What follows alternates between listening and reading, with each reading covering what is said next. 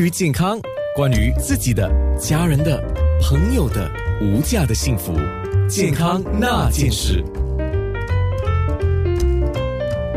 健康那件事，说到综合维他命还有免疫力，首先我们当然要先了解的是综合维他命 （multivitamins）。每一个产品，它讲它是综合维他命，它所含有的成分，呃，一定是一样的呢，还是会有不一样的？药剂师是叶彩仪。那通常，因为我们有时候很少去比较不同的产品啊。那以你的这个经验来看，他们会是一样还是不一样的？嗯，其实如果在市面上的综合维他命，它是比较大同小异的。通常是一般是依照个人的喜好、需要所熟悉的品牌，那种价格的接受度，素食、非素食或者哈辣、非哈辣。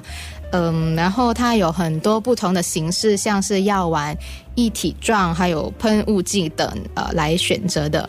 那在选择的时候呢，也是要看哪一种机型到底适合哪一类人使用，呃，因为只有选择对的，才能带来比较良好的保健效果。嗯，因为不但男女之间或者年龄都有存在呃差异了，所以啊，不是说补多就是最佳的选择。嗯，因为反而补了太多一些维生素或某些矿物质。会反而给身体带来一些危害，这样子。是。嗯，很多时候我就跟听众讲嘛，我说如果你真的不是很确定，嗯，你自己需要的是什么，你需要多少，那现在很多这个药房都有药剂师嘛，嗯，你可以去向药剂师询问，呃，告诉药剂师你大概是怎么样的一个感觉，或者是你在那找的是什么，那么你听听他的专业的意见，那么再寻找适合你的产品，对吗？嗯，好，那我们讲到选择综合维他命。品牌是一个依据，还有什么东西是依据呢？要根据我们每日需要的摄取量来选择。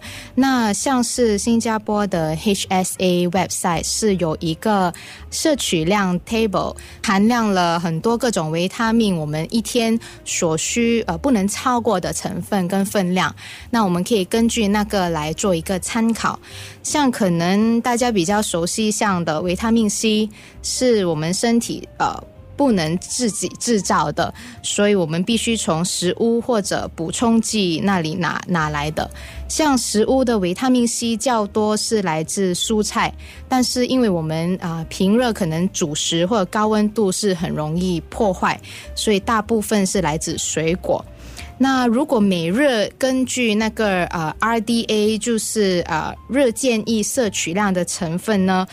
小孩的话一天可能大概五十 milligram 就够了，像大人的话是大概一百零五。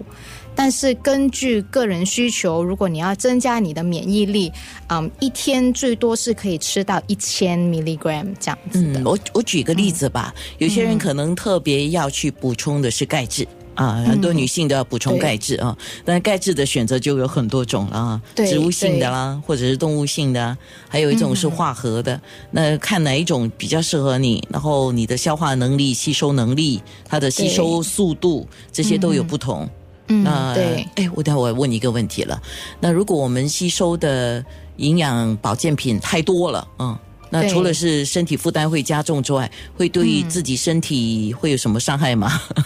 呃，其实这个要注意的东西还蛮多的，比如说要看下那个人有没有吃其他的药物，或者像是他现在有没有怀孕，因为可能有些维他命是不适合孕妇服用，吃了可能会对胎儿有影响。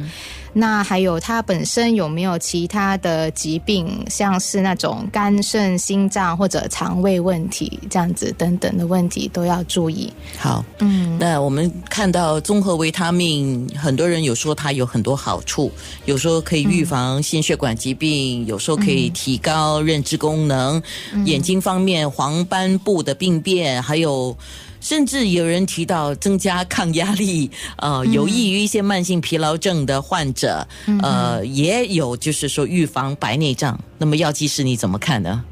嗯，我觉得这种大家还是要。记得，因为我们不知道我们身体到底是缺乏了什么营养素，所以有些人可能觉得像综合维他命的好处就是直接一颗就很方便，就吃到就可以补到，但是它只能补到身体基本上某些的营养素，不是药物。它不能有什么治疗的成分，嗯。预防的成分也不能，所以我们不应该决定在没有咨询医疗保健者的情况下来吃这些补充剂。那我可能可以说一个例子，就如果呃您使用的是某些像是血液稀剂，呃我们说的血薄药华法林的话，如果你一起服用维生素 E 的话，可能会增加内出血的风险。